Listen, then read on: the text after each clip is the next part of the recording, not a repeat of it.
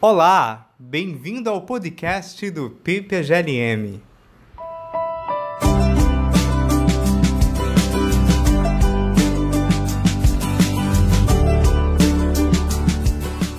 Sejam muito bem-vindas e bem-vindos a mais um episódio do podcast do PPGLM. Meu nome é Rayane e eu sou doutoranda do programa de pós-graduação Lógica e Metafísica. E hoje nós temos aqui conosco o Lucas Melo Carvalho Ribeiro. O Lucas é doutor em filosofia pela UFMG, onde também atuou como professor substituto. Ele realizou estágio doutoral na École des Hautes Études en Sciences Sociales, em Paris. Tem artigos e traduções publicados nas áreas de filosofia política, história da filosofia moderna e filosofia das ciências humanas.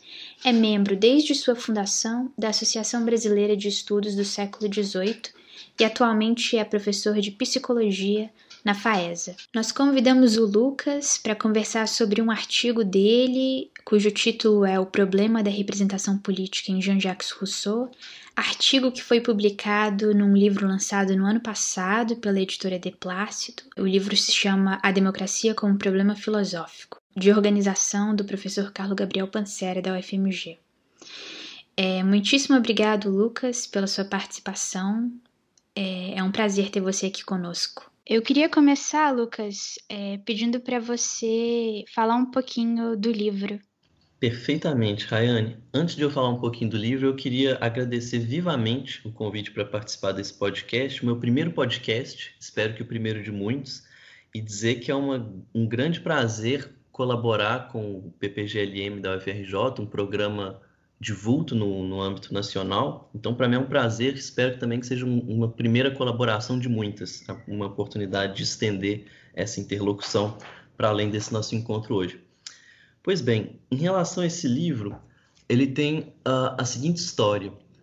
Uh, em 2017, eu era professor substituto do Departamento de Filosofia da UFMG, e no segundo semestre, em todos os segundos semestres acadêmicos do curso noturno de filosofia, lá da Federal de Minas Gerais, uh, esse, esse, os alunos do, do curso têm uma aula na sexta-noite, que é, na verdade, um seminário temático. Então, não é uma disciplina tradicional com um professor, uma ementa fixa, etc., mas sim uma disciplina temática em que professores do departamento e convidados se revezam uh, em preleções acerca de um tópico pré-determinado no começo do semestre. Em 2017, pelas circunstâncias em que, em que nos encontrávamos, né, pelo, pelo contexto político que o Brasil vivia à época, uh, o Departamento de Filosofia achou por bem, decidiu, e a, a meu ver foi uma feliz escolha, decidiu que o tema daquele seminário temático seria a democracia como problema filosófico, ou seja, as interlocuções, os entrecruzamentos entre filosofia e democracia. Uh, uma vez escolhido o tema, o Carlos Gabriel, que era responsável por esse seminário à época, me convidou e falou simplesmente: Olha, Lucas, você pode ficar à vontade para escolher qual, qualquer tema dentro desse grande, desse grande uh, tópico.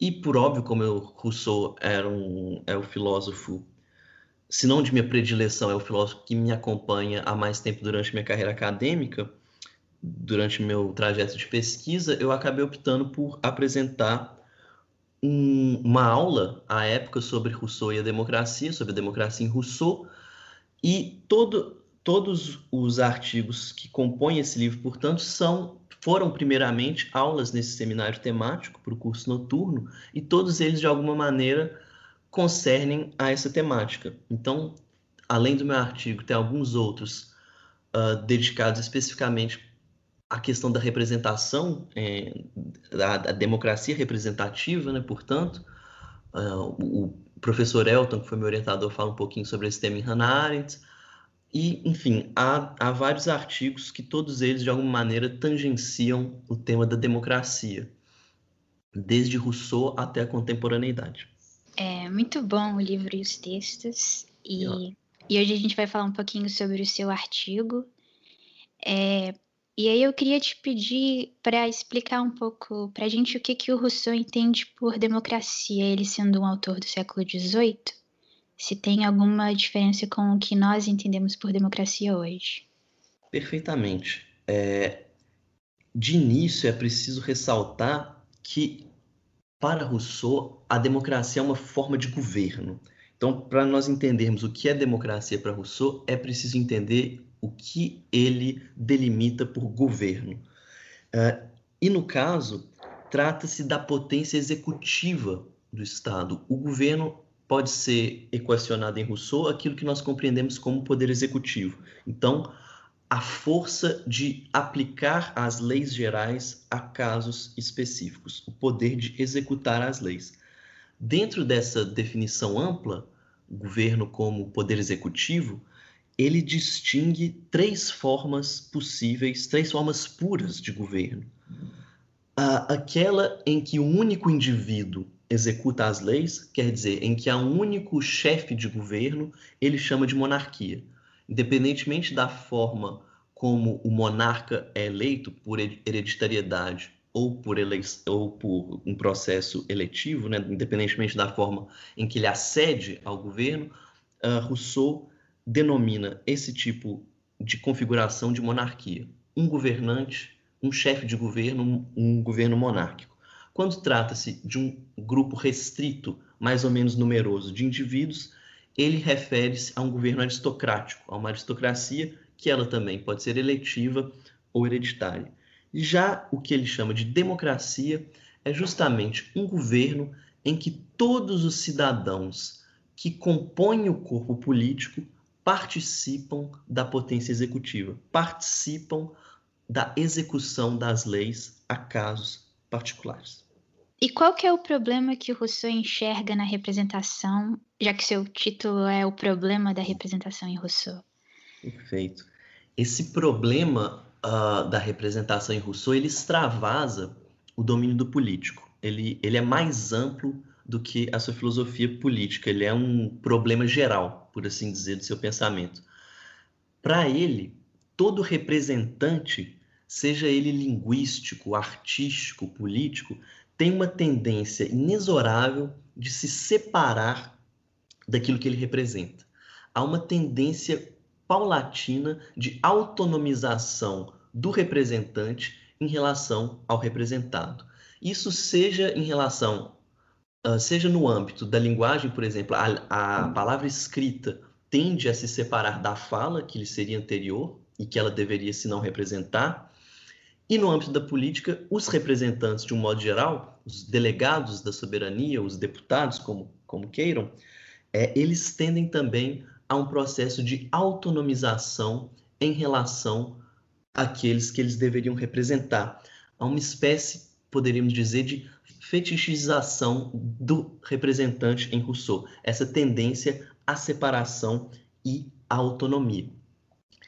Essa ideia que nós poderíamos chamar talvez de uma, de uma crítica metafísica à representação em geral, ela está na base das várias, das vários, vários questionamentos pontuais que Rousseau faz à representação ao longo de sua obra. Ela está na base da crítica que ele dirige à escrita no ensaio sobre a origem das línguas, ela influencia fortemente sua crítica ao teatro, exposta na carta da Lambert, e no âmbito da política ela está constantemente presente, principalmente no contrato social, mais especificamente ainda no capítulo 15 do livro 3 dessa obra, em que ele se detém sobre esse afastamento quase que inevitável, se não propriamente inevitável, dos representantes políticos em relação ao povo soberano. Essa tendência do governo, do corpo governamental, formar algo à parte, como vontade própria, apartado daquilo que eles deveriam, se não, referendar, que é a vontade geral.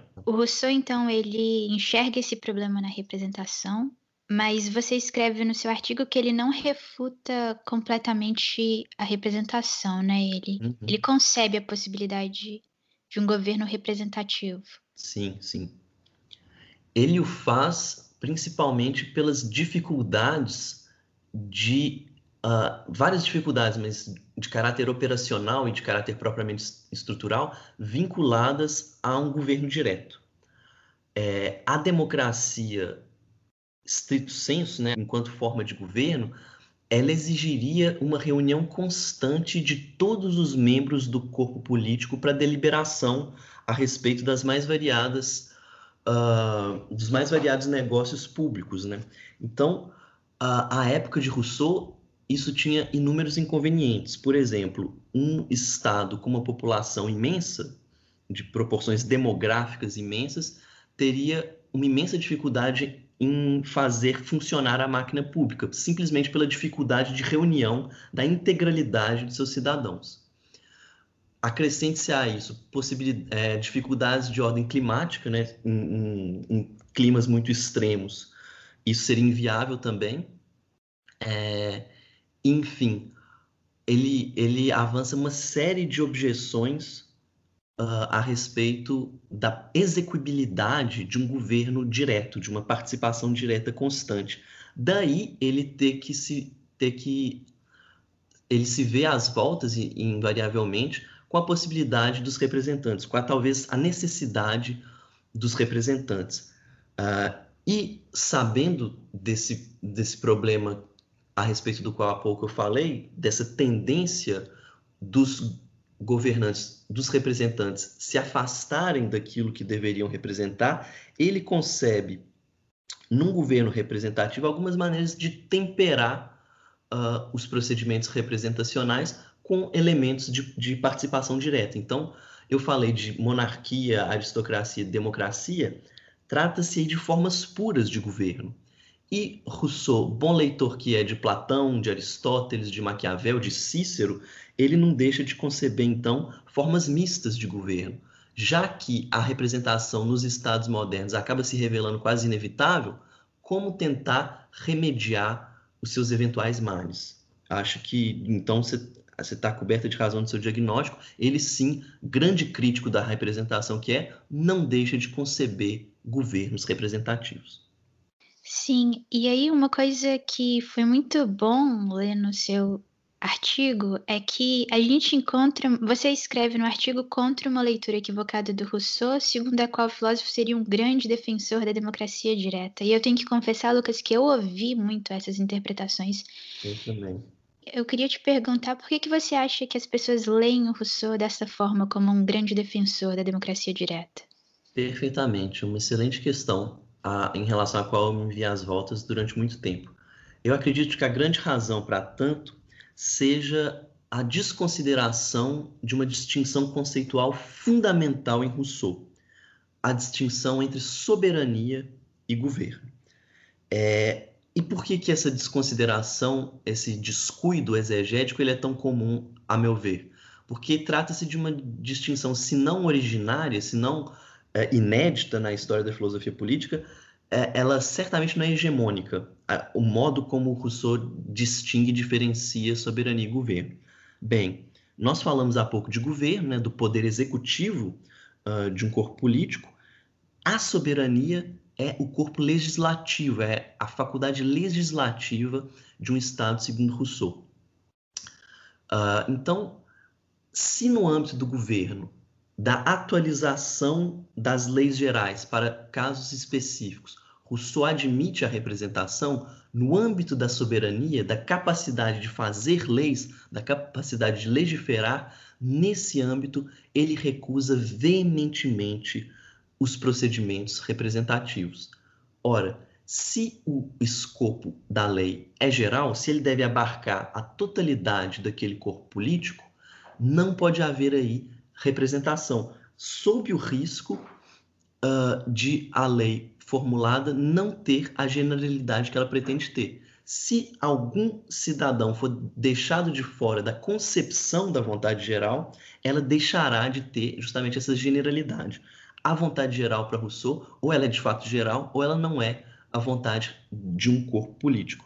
Então, eu acho que pelo fato de não admitir representação legislativa, um, um, um, procedimento bastante comum nas democracias atuais representativas, eu acho que muitos leitores de Rousseau, igno ignorando essa distinção, falam: olha, se ele não admite representação legislativa, é porque ele é um grande campeão da democracia direta, sem se atentar para essa nuance conceitual. Ora, em relação à forma do Estado, ao poder de legiferar, ele não fala de democracia propriamente. Esse termo ele o reserva para o governo, para a potência executiva.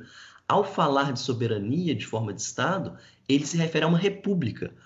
Todo Estado regido por leis uh, determinadas pelo corpo dos cidadãos é chamado por sua de república. Que seria o oposto a um Estado despótico em que, a, em que, em que aquilo que faz às vezes de lei é a vontade de, de, um, de um tirano, ou propriamente de um déspota. Então, eu acho que os, os intérpretes eles se precipitam. Opa, peraí, no, no âmbito legislativo ele não admite representação, logo democracia representativa. Sendo que seria muito mais apropriado, em respeito à terminologia russoniana, se falar em república, né? É, até porque democracia direta em Rousseau, se nós formos nos ater a seus conceitos, a, a letra do seu texto, é um, um pleonasmo toda democracia é direta para Rousseau. Democracia representativa é uma, é, é uma relação de exclusão mútua para Rousseau, ao contrário de tantos teóricos da política moderna, principalmente, obviamente, John Stuart Mill, para quem democracia é representação, envolve necessariamente representação.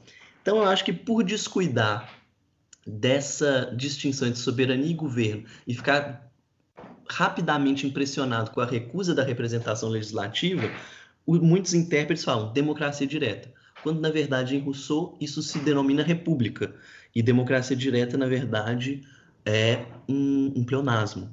Então eu acho que é, essa leitura equivocada que, como você também constatou, ela é tão prevalente, ela se deve à indistinção entre governo e soberania em Rousseau. E curioso, porque Rousseau ele próprio alerta uh, para ele atenta o leitor do contrato social para a necessidade de distinguir esses termos. Ele começa o, o livro 3 da sua obra falando, olha, eu vou tratar de uma conceitualidade nova aqui em relação ao que eu falei sobre soberania, e ele diz: Eu não conheço a arte de ser claro para aquele que não está atento. Então, fala: olha, atenção redobrada, eu vou introduzir uma uma conceitualidade nova na história da filosofia política. E, no entanto, essa sua advertência muitas vezes não encontrou leitores atentos que acabaram, então, por desconsiderar essa distinção entre soberania e governo, entre poder legislativo e poder executivo, e acabaram por fazer de Rousseau o pai da democracia direta. Sim. E Lucas, tem uma passagem do contrato social em que eu não lembro se é nesse mesmo capítulo que você mencionou, o 15, mas tem uma passagem que ele conclui que nunca existiu verdadeira democracia nem nunca existirá. Uhum. E eu já vi alguns autores comentando essa, essa passagem, dizendo assim: não é para levar o Rousseau a sério, e eu não sei, eu sempre levei o Rousseau a sério, e aí eu, é, nessa passagem ele continua e diz: se houvesse um povo de deuses, ele se governaria democraticamente, um governo tão perfeito assim não convém aos homens. Uhum. Ele conclui assim. É, e aí eu queria saber como é que você interpreta esta passagem. É, se a gente deve ler ela ao pé da letra, isto é, a impossibilidade de uma democracia de fato, de uma democracia real, dada a natureza humana ou se a ideia ali seria de que a democracia é sempre um horizonte, um paradigma, uma procura contínua e permanente, que porém nunca é plenamente realizada. Perfeitamente. Eu acho que as duas, uh, as duas possibilidades de leitura elas podem ser sustentadas. Eu acho que essa, essa frase ela, ela é uma frase de grande impacto retórico, né? ela é propriamente uma sentença. Né? A gente sempre tem que lembrar que Rousseau era um grande entusiasta dos republicanos da antiguidade e a sua escrita, o seu estilo retrata isso, né? Ele, ele recorre muito às sentenças aos moldes latinos, né? A, a, dos, dos grandes dos grandes oradores latinos. Então isso aqui, essa, essa frase nunca existiu verdadeira democracia nem nunca existirá, tem que, tem que ser lido com a, algum cuidado. Eu acho que de fato ele acredita que no mundo moderno, nunca existiu um Estado, um governo democrático, propriamente. Eu não sei se ele estenderia esse diagnóstico para a antiguidade, que é o grande modelo de democracia, a democracia ateniense. É, eu não sei se esse nunca existiu se refere a exclusão de certa parte da população ateniense da coisa pública, né, da polis propriamente, e por isso ele fala nem mesmo Atenas era verdadeiramente democrática, ou se é, esse nunca existiu se refere mais especificamente ao mundo moderno. Então, é, é algo a se, a se ponderar. É, no mundo moderno, acho que, além das, das dificuldades que eu já expus sumariamente, acrescenta-se uma dificuldade de ordem propriamente estrutural. E, porque, e aí eu explico por que, que ele fala um governo tão perfeito assim não convém aos homens. Então, para efetivar uma democracia, nós temos dificuldades operacionais. Tem que ser um Estado relativamente enxuto demograficamente, uma população restrita, uh, bem localizado, no sentido de, de, contar com um clima ameno, como, a, como os helenos contavam, né? Esse, os, os, os cidadãos dessa possível democracia teriam que contar com uma língua propícia a esse regime de governo, quer dizer, uma língua passível de ser ouvida em praça pública. Lembremos aqui que é, trata-se de século XVIII, por óbvio. Então, os recursos que nós teríamos hoje, tipo, democracia digital, está fazendo frio lá fora, eu, eu delibero online, como, como nós estamos fazendo aqui. Esquece. É, tampouco é, eles eles tinham, enfim, recursos ou de, demais recursos tecnológicos para superar impossibilidades geográficas de reunião. Então, é, tem que todos esses pequenos critérios têm que ser sanados. Vamos supor que na modernidade haja um corpo de cidadãos que conta com todas essas conveniências. Pequena população, clima ameno, uma língua acentuada, prosódica, apta a ser ouvida em praça pública, etc dois outros inconvenientes se apresentam e talvez eles sejam os mais, uh, mais uh, robustos, sejam os, os obstáculos mais difíceis de serem transpostos. Ora, na antiguidade, justamente pela exclusão de boa parte da população dos negócios públicos, no caso escravos e mulheres, aqueles habilitados à polis, eles não tinham que se preocupar com os negócios privados, com o, o, o registro da casa, né? Da oikia, para recuperar o termo grego. Então, eles podiam se dedicar integralmente à deliberação pública.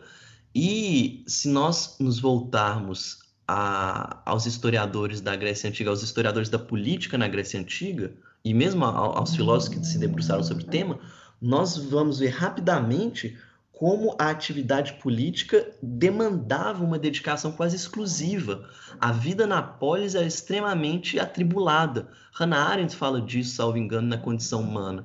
A, a vida política é, é, extremamente laboriosa. Então, qual que é o, é o diagnóstico de Rousseau para a modernidade?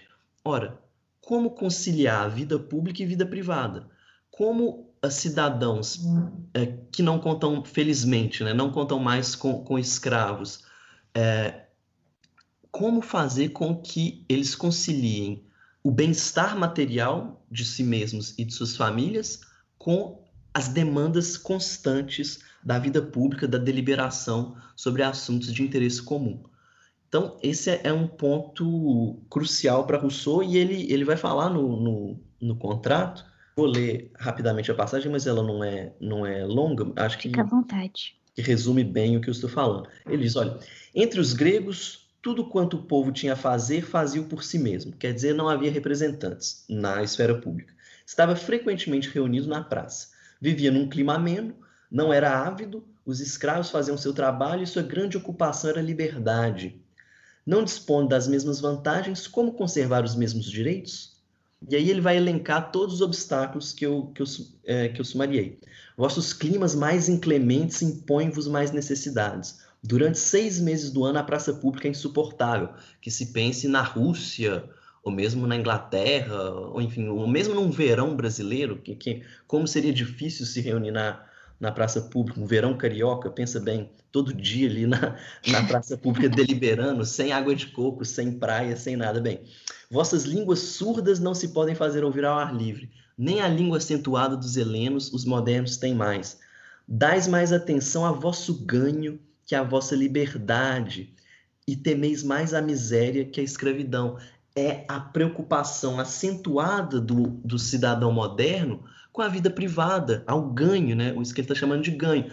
O, o homem moderno, e acho que é um diagnóstico ainda muito atual, está muito mais preocupado com a casa, com a vida privada, com a subsistência, do que com a liberdade política. Daí a preocupação maior com a miséria do que com a liberdade. E aí ele termina de uma maneira algo, algo tétrica, é, esse raciocínio, e ele fala: como?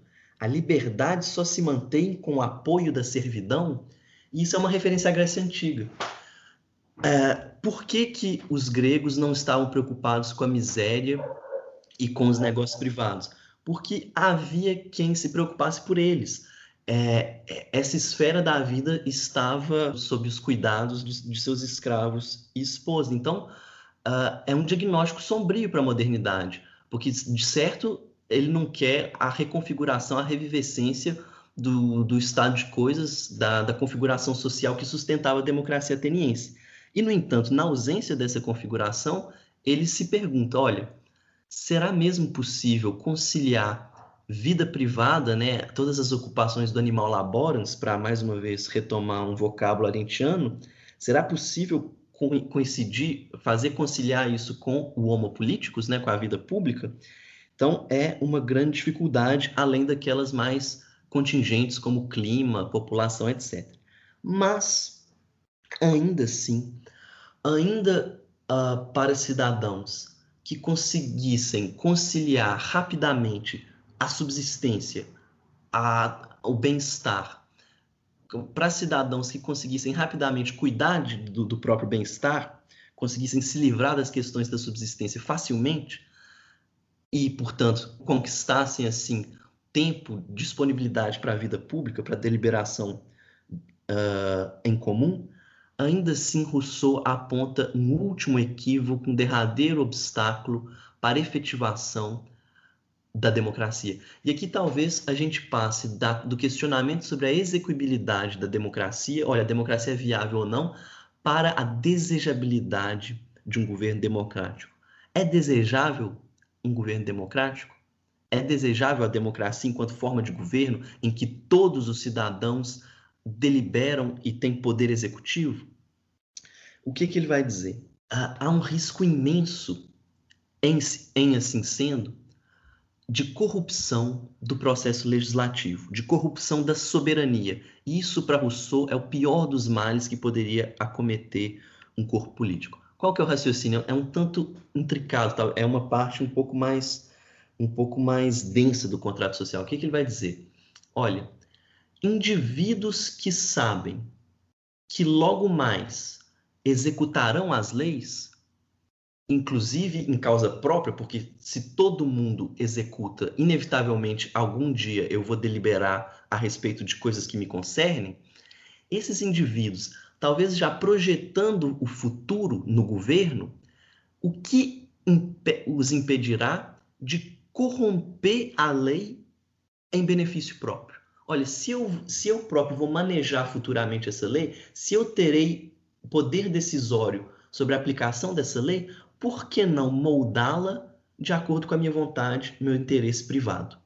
Então, o Rousseau identifica o risco, um grande risco de que o processo legislativo seja corrompido pensando em ganhos futuros por parte dos governantes, no caso, o conjunto de cidadãos. Alguém já pensando num benefício futuro fala: eu vou influenciar meus concidadãos a colocarem, uh, a colocarem esse, esse ponto específico na legislação, sendo que esse ponto específico é benéfico a mim, na verdade, não traduz, não expressa a vontade geral. Então, uh, quando Rousseau fala especificamente que um governo democrático, que ele chama de tão perfeito, não convém aos homens, seria um governo de deuses, ele está se referindo a, a, um, a um aspecto moral da questão.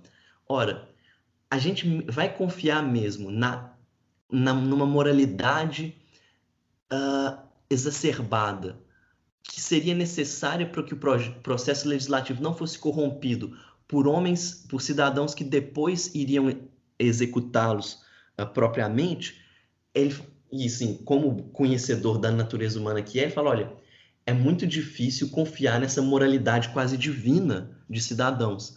Então, é, como seres humanos não têm essa retidão moral absurda, principalmente cidadãos modernos, se ainda se, se Rousseau tivesse diante de si os espartanos, quem sabe, mas com cidadãos tão ciosos de seus interesses privados e da vida, da vida privada, da, do bem-estar, ele fala, olha, não há moralidade que resista à tentação de corromper o processo legislativo em proveito próprio uh, no âmbito do governo. Então ele fala, olha, já que não somos deuses, talvez a democracia não seja sequer desejável. Ela é de, extremamente difícil de ser implementada. Clima, população, língua, tudo, tudo conspira contra a democracia como forma de governo. E quando a gente para para pensar, quem sabe ela sequer seria desejável porque haveria o risco imenso e tangível de corromper as leis. E, e para isso, para Rousseau, é muito pior do que qualquer tentativa posterior de corromper boas leis pelo governo. O, o soberano, o soberano ser corrompido de, desde sempre é, muito, é um risco muito maior para Rousseau do que o governante corromper uma boa lei, a lei geral. Então, uh, por isso ele fala, olha, é, talvez esse governo convenha a um povo de deuses, quem sabe aos espartanos, não, não, se sabe, mas então eu acho que na modernidade, quando ele diz que a democracia talvez nunca existirá, a gente tem que levar ele mais a sério do que a média dos intérpretes, eu acho. Talvez não, precisa, não literalmente, né? não, não, não ver isso literalmente, você colocou muito bem. Democracia como um horizonte. É, porque, e, essa interpretação eu acho valiosíssima. Porque, ainda que não seja desejável devido às falhas dos seres humanos e das dificuldades de implementação, no mundo ideal, ela seria a forma de governo ideal. Assim, abstraída todas as condições reais, se nós fôssemos montar um governo num vácuo, numa, fazer um experimento mental de forma de governo, aí não há dúvidas de que a democracia seria o ideal, um povo absolutamente moral, com uma língua prosódica, com um clima ameno, etc. Então, sim, ela tem que ser sempre um horizonte de aperfeiçoamento dos governos de fato existentes. Se é difícil implementá-la e nas situações contemporâneas, e, e que mais do que contemporâneas, nas situações reais de, um, de uma sociedade humana, é, é, é estranho. Talvez nós tenhamos que ter uma prudência em relação à democracia, sem dúvida, como horizonte, excelente, porque ela vai servir como uma escala para que nós possamos aperfeiçoar os governos presentes, os governos que nós temos. Sim. Então, se por um lado a representação ela é desejável no âmbito do executivo, uhum. é, por outro lado, você também escreve que é inevitável a corrupção da soberania pelo governo em decorrência da representação no âmbito do executivo, segundo Rousseau. E aí você é, analisa os recursos possíveis para retardar essa corrupção inevitável e que, em última instância, resultaria na morte do corpo político. E aí, tá. você poderia falar, por favor, um pouco sobre essa associação, associação necessária que Rousseau faz entre representação e corrupção e sobre os possíveis remédios para esse problema? Perfeitamente. Ora, é, de fato, uh, para Rousseau não é a questão não é se ou não o corpo governamental, os governantes, irão corromper as leis e a vontade geral, mas quando isso ocorrerá. É uma questão de mais cedo ou mais tarde, isso se deve à sua imensa desconfiança em relação à representação como um todo e, no caso específico, em relação à representação política.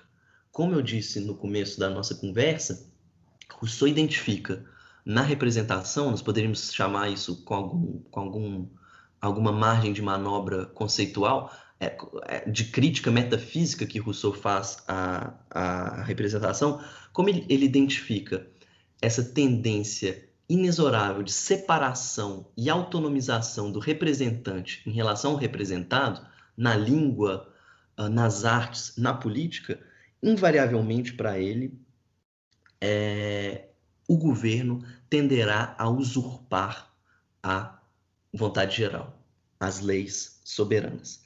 É, e, e, nisso, na verdade, claro, tem todo um vocabulário específico, toda uma conceitualidade específica, mas ele não deixa de retomar Maquiavel. Para Maquiavel também, o, o corpo político, uh, hora ou outra, vai, vai perecer.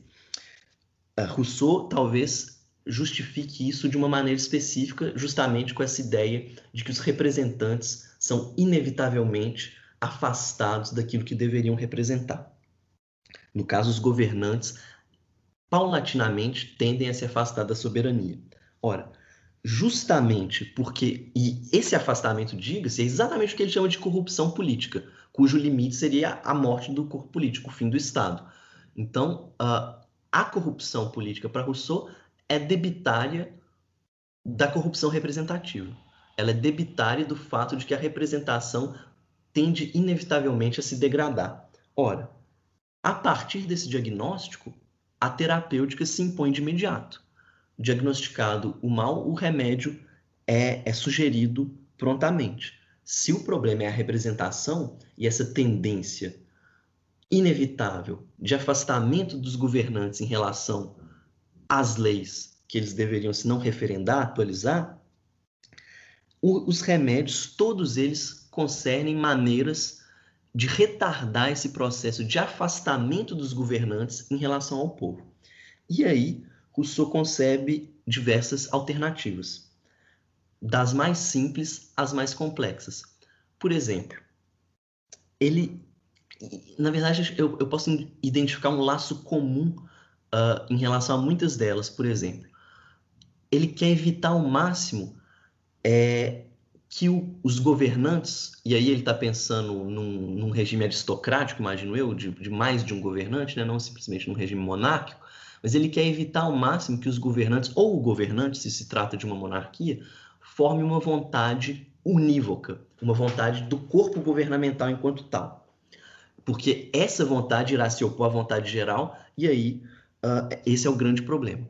Então, para que os governantes não formem uma vontade de corpo, uma vontade única, e que de resto teria toda a facilidade em se efetivar, já que eles são os chefes do poder executivo, ele propõe, por exemplo, que os mandatos dos representantes eleitos sejam curtos, sejam relativamente curtos.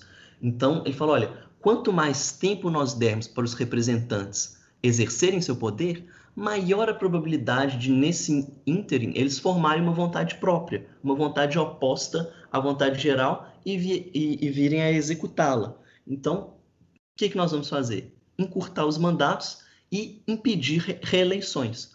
Certamente, Rousseau hoje seria um grande crítico do expediente da reeleição, seja no âmbito legislativo, sequer a questão, porque ele não admitiria, uh, não admitiria representantes legislativos ele faria a nós e a todas as democracias do mundo, se é que nós podemos ainda nos caracterizarmos como uma democracia, é, ele fala, olha, ele repetiria a crítica aos ingleses, vocês são livres quando escolhem os representantes, depois acabou.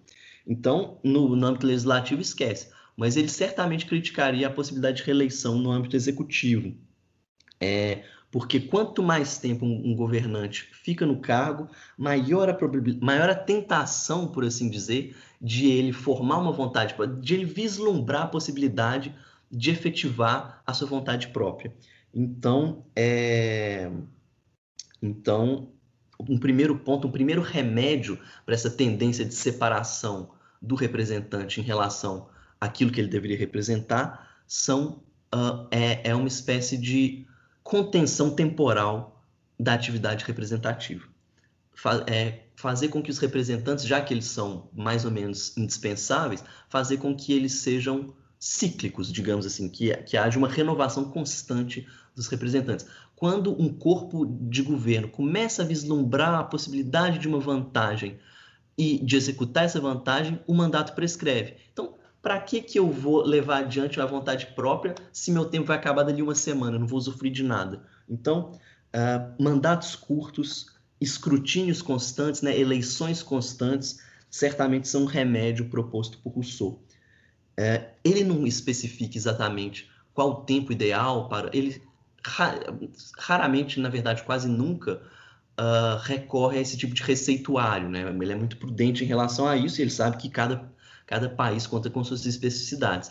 mas eu acho que os mandatos contemporâneos certamente pareceriam a Rousseau exorbitantemente longos, inclusive a possibilidade de reeleição é, infinita, por assim dizer, de representantes legislativos. É, acho que agora lá em Genebra ele está se revirando no seu túmulo. Na verdade, ele está no Panteão em Paris, né? Mas enfim, em Genebra, no Panteão, em qualquer lugar, ele, tá, ele se reviraria só diante da possibilidade de conceber representantes legislativos que podem se perpetuar no cargo. Uhum. Pois bem, então há essa contenção temporal como remédio. E há também uma espécie de contenção espacial, por assim dizer, dos representantes, mas na verdade a contenção espacial refere-se à pulverização espacial da administração governamental. Deixa eu tornar isso mais claro.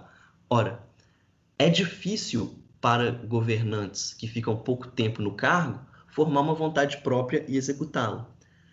Um corpo governamental pulverizado em diferentes locais, em diferentes cidades, para esse corpo também, justamente porque eles não agem em concerto, porque eles não convivem com frequência, é, por isso há uma dificuldade, uh, haveria uma dificuldade maior de, de, que se forme uma vontade única dos governantes, a vontade do corpo governamental que seria tão deletéria para Rousseau. Então o que, que ele fala? Olha, que se criem diversos conselhos administrativos governamentais uh, ele retoma o vocabulário do Abage de Saint-Pierre e chama isso de polissinódia, né? a pluralidade de pequenos conselhos administrativo, administrativos governamentais.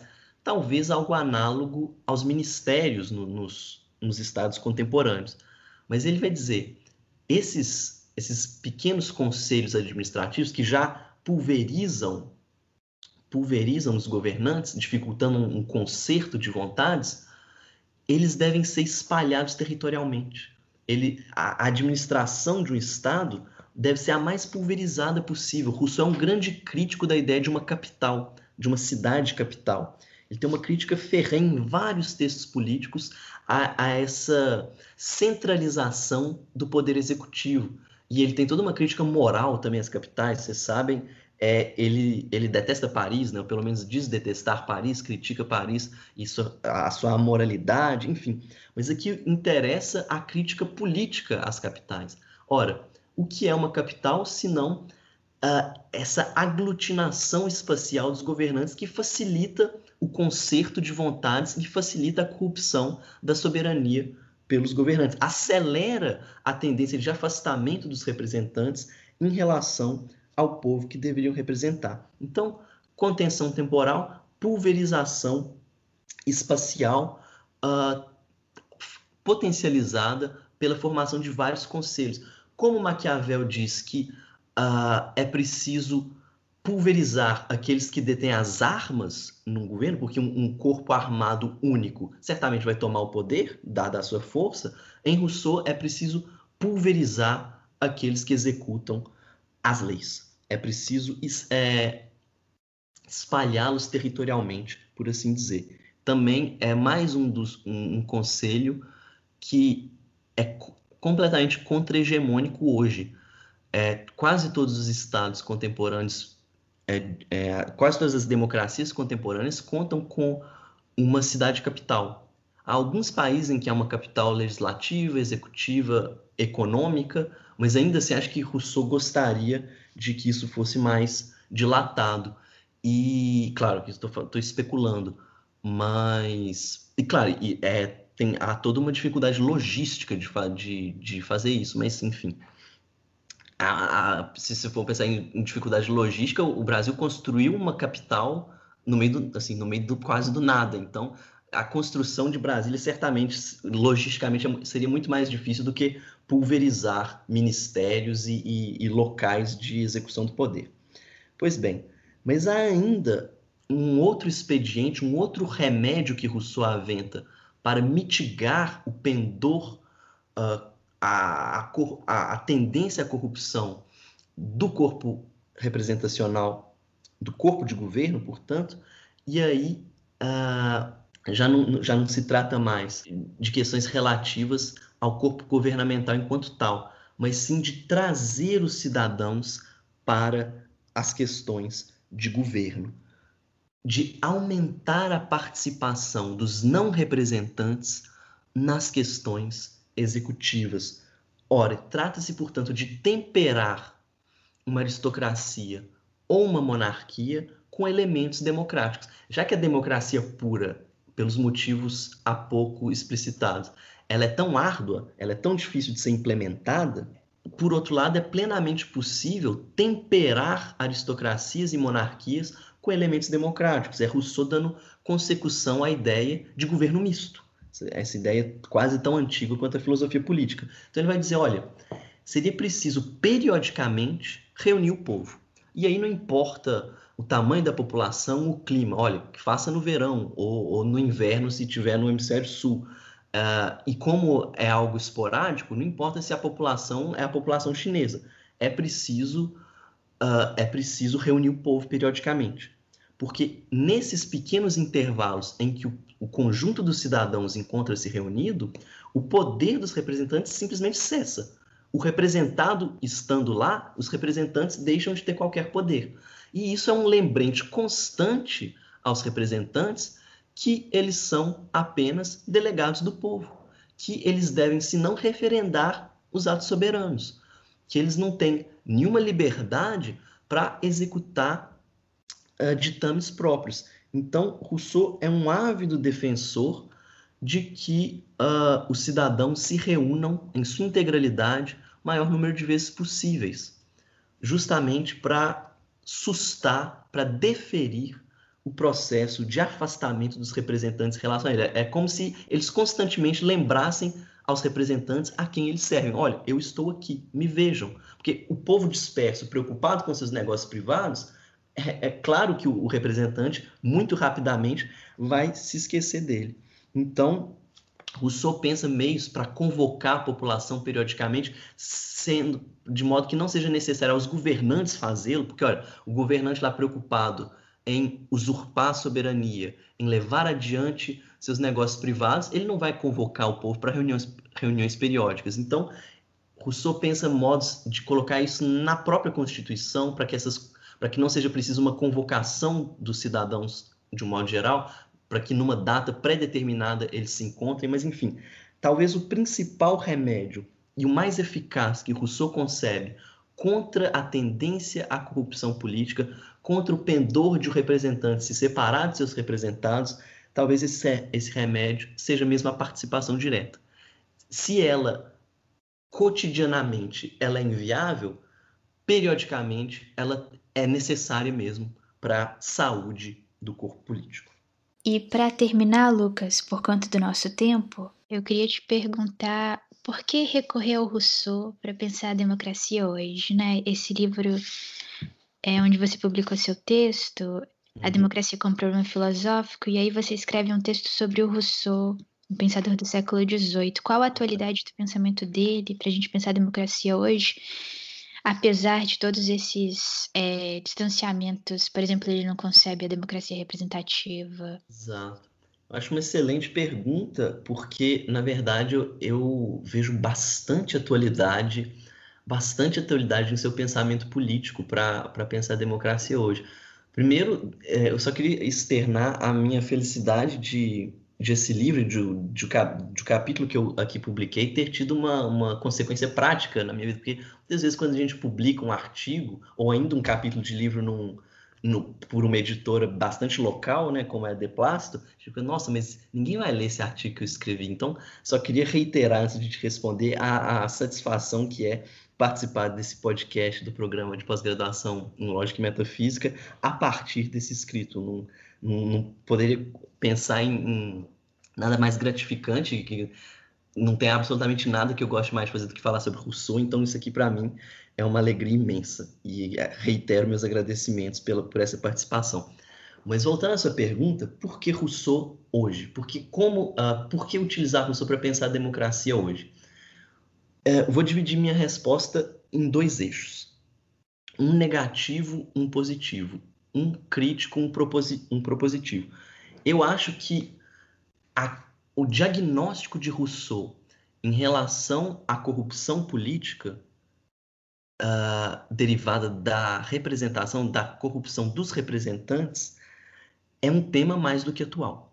A ideia de, de uma crise da representação, ela atravessa a ciência política contemporânea de ponta a ponta. É difícil encontrar um politólogo que não, que não, não tenha que se haver com esse problema. Então, a crítica de Rousseau à representação ela é extremamente, extremamente pertinente. Uh, Pode-se dizer que, que se vive hoje uma crise da democracia, no Brasil talvez seja o exemplo mais paradigmático disso, mas mundo afora.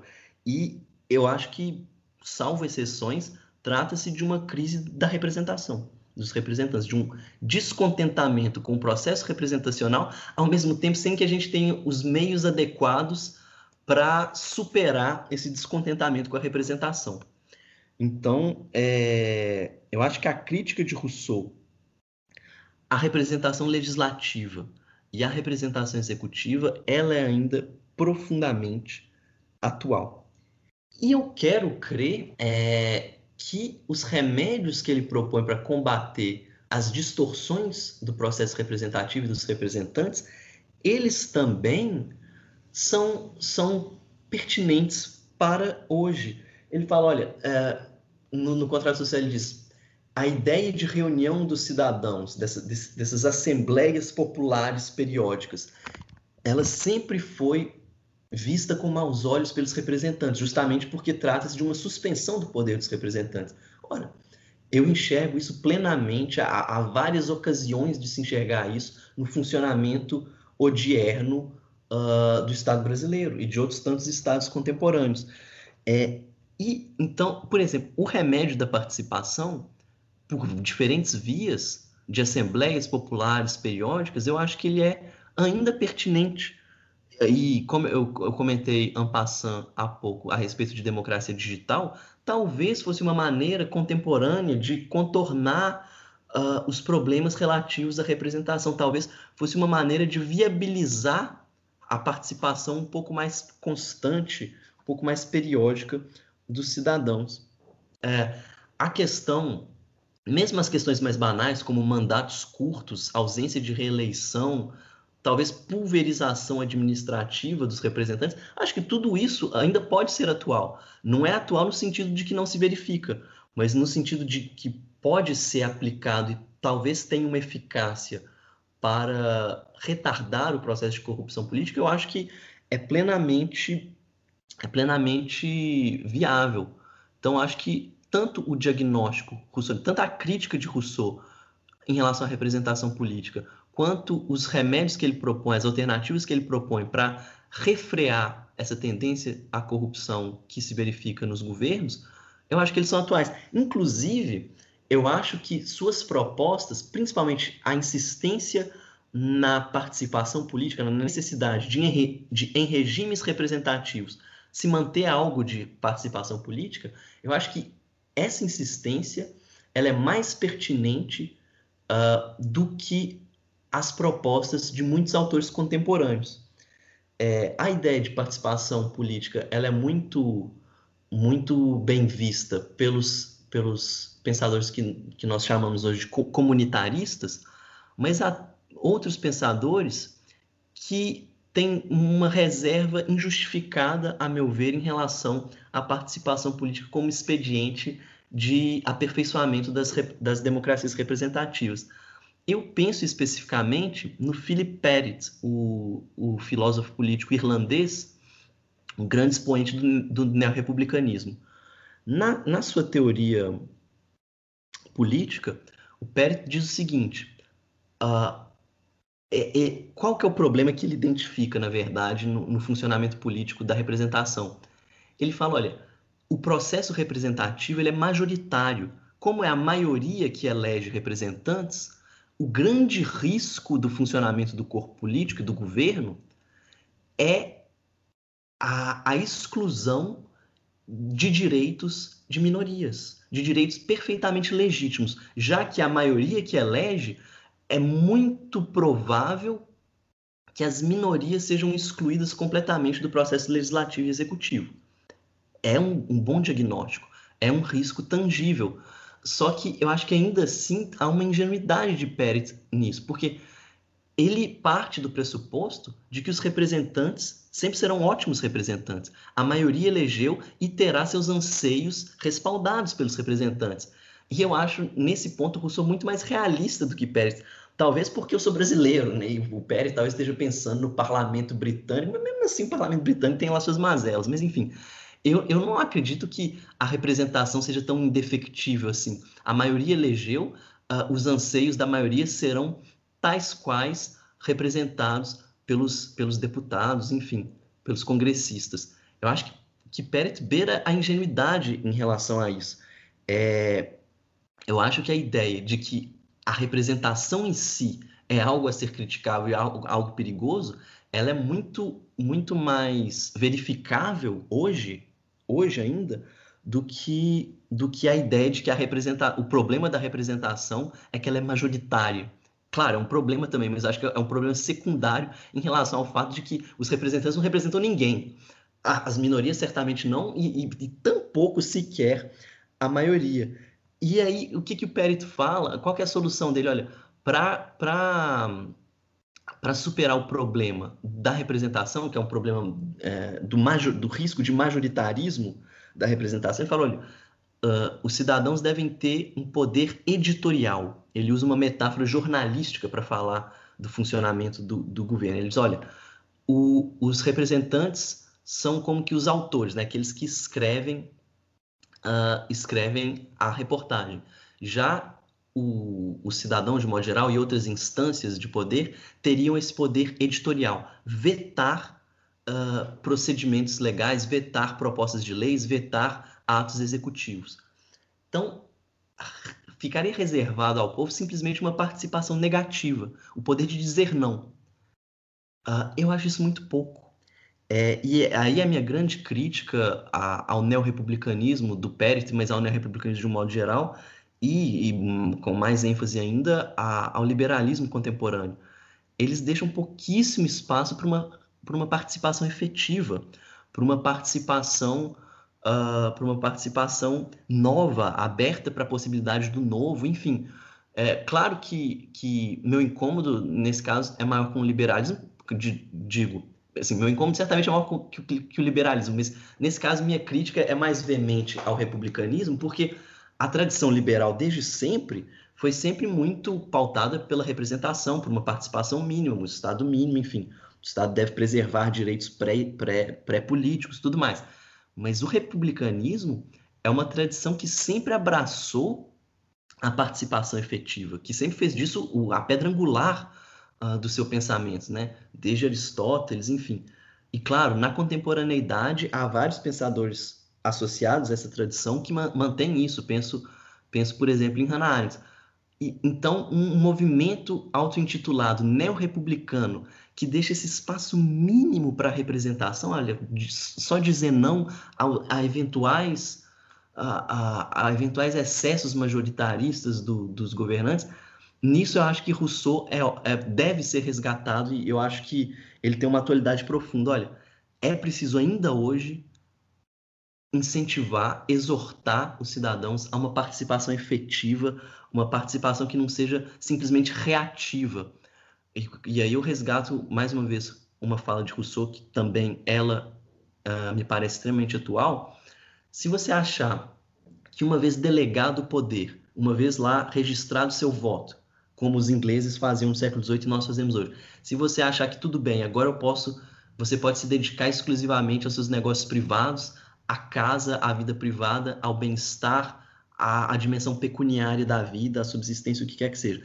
Se você achar que uh, assim você será livre, rapidamente você terá essa liberdade subtraída pela corrupção dos representantes. Então, eu acho que Rousseau, tanto em seu diagnóstico, tanto o diagnóstico de Rousseau relativo à crítica à representação, permanece extremamente atual, infelizmente, devo dizer, mas eu acho também que os seus remédios, eles são muito atuais e, aliás, mais atuais do que pensador, do que aqueles propostos por algumas tradições e por alguns pensadores ainda vivos. Muitíssimo obrigado, Lucas, mais uma vez, pela sua participação no episódio de hoje. Foi ótimo te ouvir, foi ótima conversa. É, fica aqui então, para aqueles que se interessarem, o convite a ler o texto do Lucas. Mais uma vez, o texto dele está no livro A Democracia como Problema Filosófico, organizado pelo professor Carlo Gabriel Pancera da UFMG e lançado pela editora De Plácido. E o artigo do Lucas se chama O Problema da Representação Política em Jean-Jacques Rousseau. É, um abraço a todos e todas e até o próximo episódio.